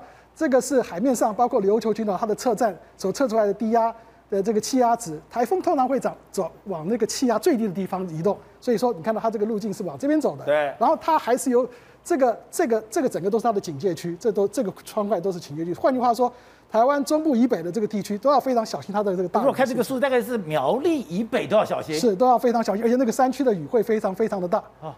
如果我们再看下一张图的话，OK。这个就是刚刚讲到的，在了礼拜六的清晨的时候，所以它虽然已经到这里了，对，可是它的整个环境是这样过来，这样进来，然后碰到了我们的这个北部的雪山山脉地形的夹角，就像是这个大陆的这个水汽碰到了这个呃太行山，就在那边下雨了，呃，它的交互作用，所以你看这个雨是最大的是在北部地区，然后中部这会也会有，那而且它走得非常慢，非常慢的这个时间，经过了这个石原岛这样过去的话，它会一直一直累积下来这个雨量。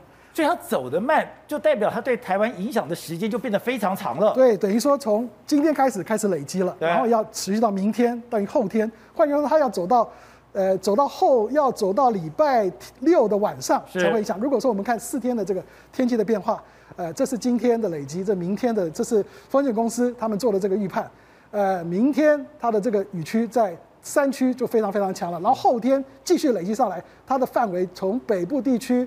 中部地区一直到南部山区都有累积，甚至于礼拜六它通过了进入大陆之后，到礼拜天的时候，它还会有一些西南气流上来，对我们的影响还是要小心。中南部地区还有它的这个台风尾，你说中南部虽然你已经离开了，会带西南气流进来，这个西南季风这样过来，台湾在这里啊，这个当这个台风走到这个位置的时候，在登陆，就是说到了二十六号礼拜一的时候，登陆到大陆上海的时候，它这个整个西南气流，呃，会跑到台湾来，那这个是并不是。真正的所谓的西南气流，而是原来在这边的这个，呃，变成热带低压，七号台风它变成热带低压，然后慢慢的沿着它的边缘到了台湾这边，所以对中南部的地区还要注意这个西南气流产生的很大的降雨，尤其是山脉效应。这个这个雨大吗？呃，这个雨就是还是要看它是不是照这个顺，如果它走这个角度，这个雨会对中南部造成很大的影响。如果说它朝呃，它很快朝着这个大陆呃减弱之后，也许这个这个角度不同的话，它那个西南气流的角度会不一样。不过目前这个模式，它做出来对这个西南就对中南部的影响还是还是不可小觑。那照你这样讲，那全台湾都会受影响啊？是，虽然我没有直扑台湾而来，对，往北走，可是你刚刚讲的，我最强的就是它在它西南区的这个环那个。我会直扑台湾的中北部，而我带来的这个西南气流又会中南部，那不是整个西半部都有了吗？没有错，就是尤其是山区，呃，山区，而且现在的这个剧烈天气哦，极端天气，其实，呃，一个午后雷阵雨，像六月四号台北就下大雨，整个就淹水了。中南部上一次高雄也是，其也是下水，所以这个都是造成影响。所以从这张图就看到，原来这个烟花台风它不止对台湾，对整个中国大陆，在整个周边都造成了极大的影响。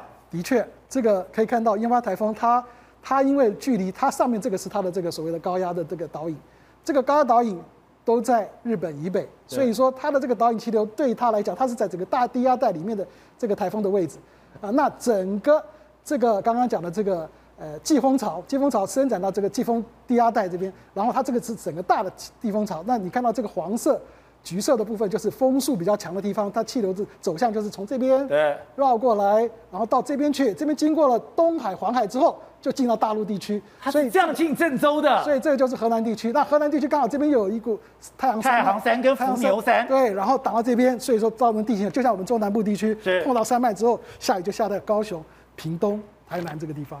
走，我们看到了郑州下了三天把一年的雨下光，有人讲一天把一年的雨下光，他讲说，哎，这个跟烟花台风有关。我心想怎么有关？哲这解释才知道。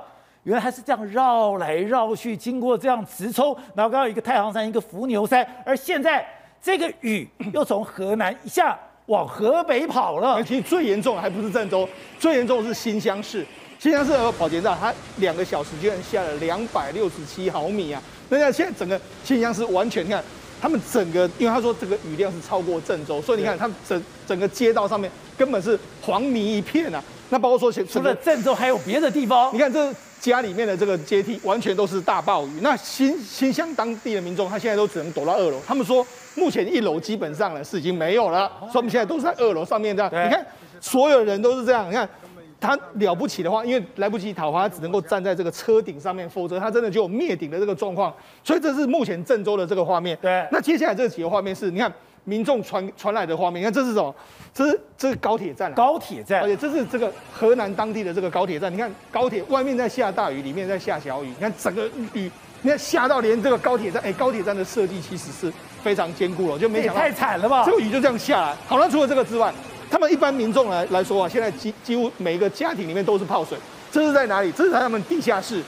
地下室的停车场里面，你看这个水进来，你在地下室不就水完全这样进来？那除了这个之外，他们当时的这个整个路上面来说的话，街道全部，这是这是当地民众晚上出来拍的这个画面。他说：“哎，这是我们从我们家拍的画面，什么？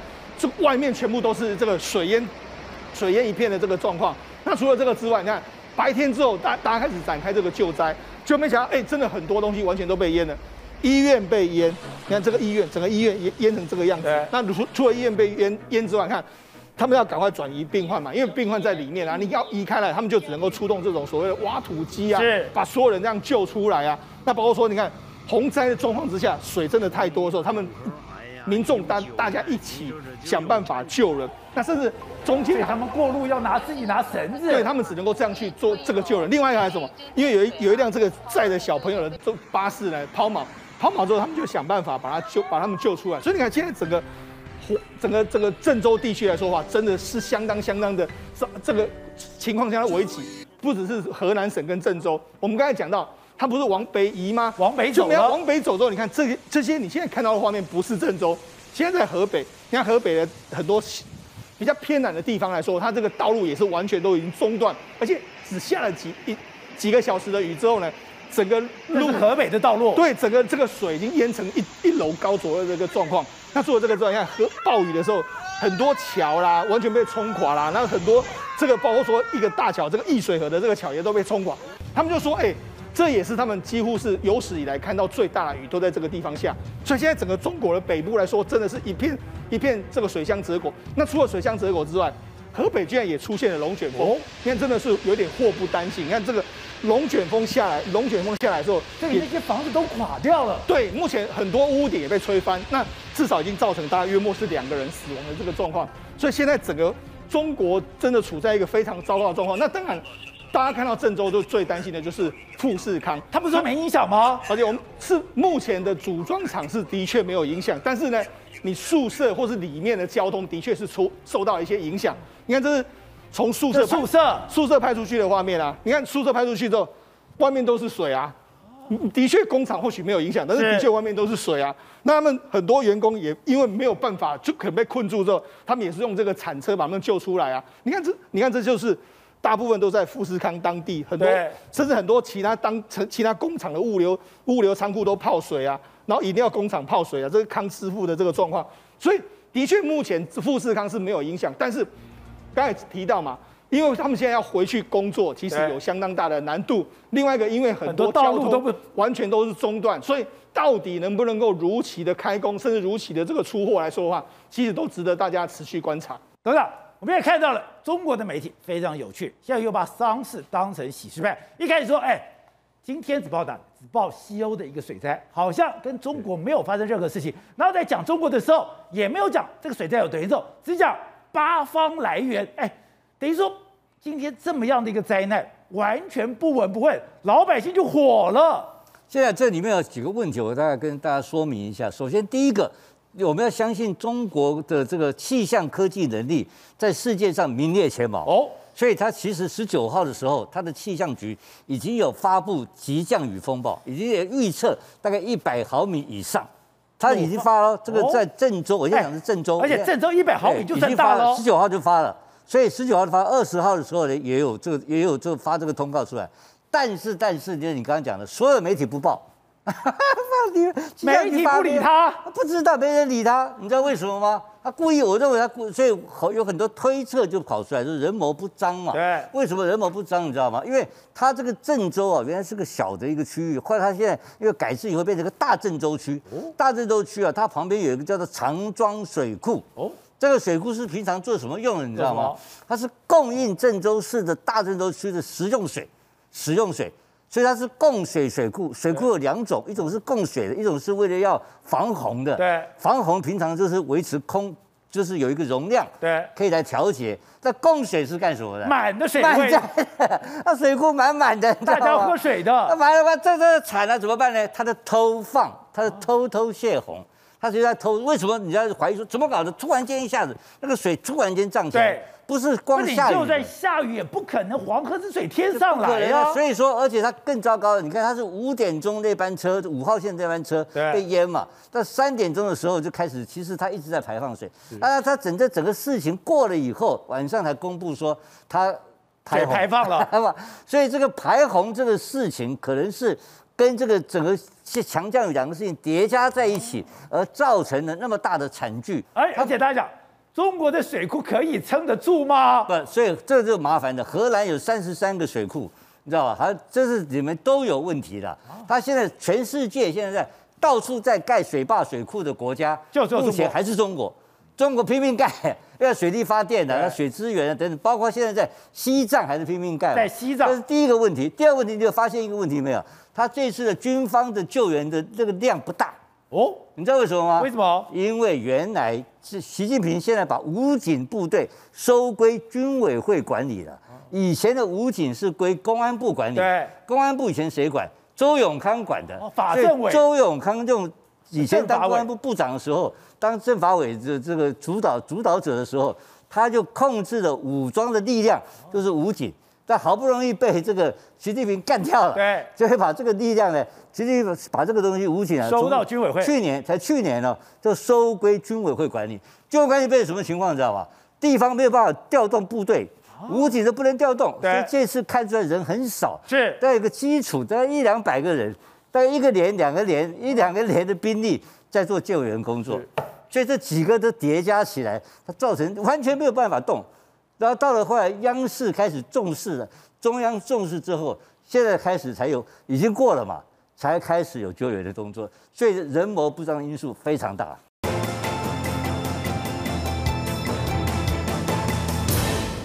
董事长，我一直不了解柯文哲，他可以管这么事情，你不能把你的嘴巴管好吗？你想想看，王必胜已经做那么多战功了，你就把一些功劳让给人家会怎么样吗？人家今天问到说陈世忠带队接管北农跟环，他说什么？不，什么叫接管？要怎么接管？他说每个动作、每个口令都是我们台北市执行的，这要怎么接管？他怎么讲？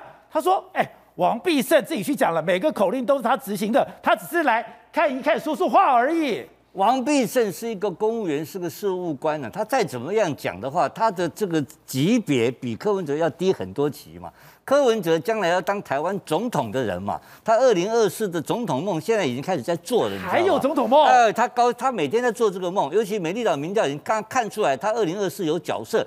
第一个，他民众党有没有门票？有，有门票嘛，所以他一定会选，你知道吗？他每天是这个消中痛，你怎样？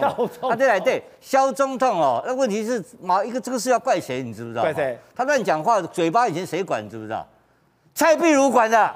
那蔡壁如不在，所以这个嘴巴乱讲，没人管他的嘴巴。都不在了，你知不知道？那什么东西跑出来了？就是乱跑嘛，对吧？那嘴巴就没人管。然后第二，另外一个很重要的，民众党现在发现一个问题，柯文哲发现一个大好良机，就是国民党现在非常脆弱，完全没有烂了，对，没有设定议题的能力，你知道吗？听到小心了没有？国民党太烂了，不是？那国民党中央没有设定议题能力的时候，柯文哲发现他很厉害，他是以而取可代之，对，他想利用这个，不要他想并购国民党，并购，侵蚀渗透并购，他花样多了，他想每天在做梦嘛。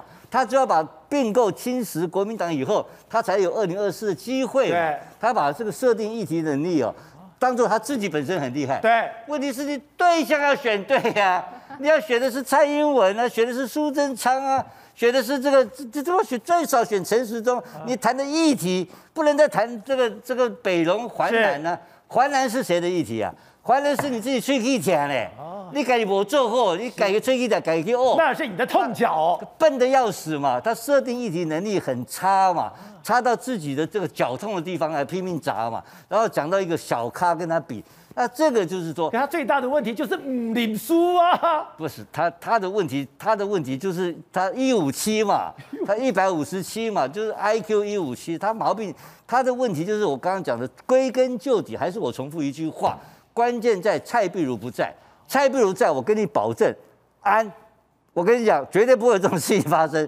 所以他现在的问题还会继续再发生。那现在最大问题就是我刚刚讲的，格局太小哦。你连你连那个王必胜也去吵，这个也吵，那个也吵，你就越来越小，从市长变成里长，你知道吗？从科批就变成小科，这是最大的问题了。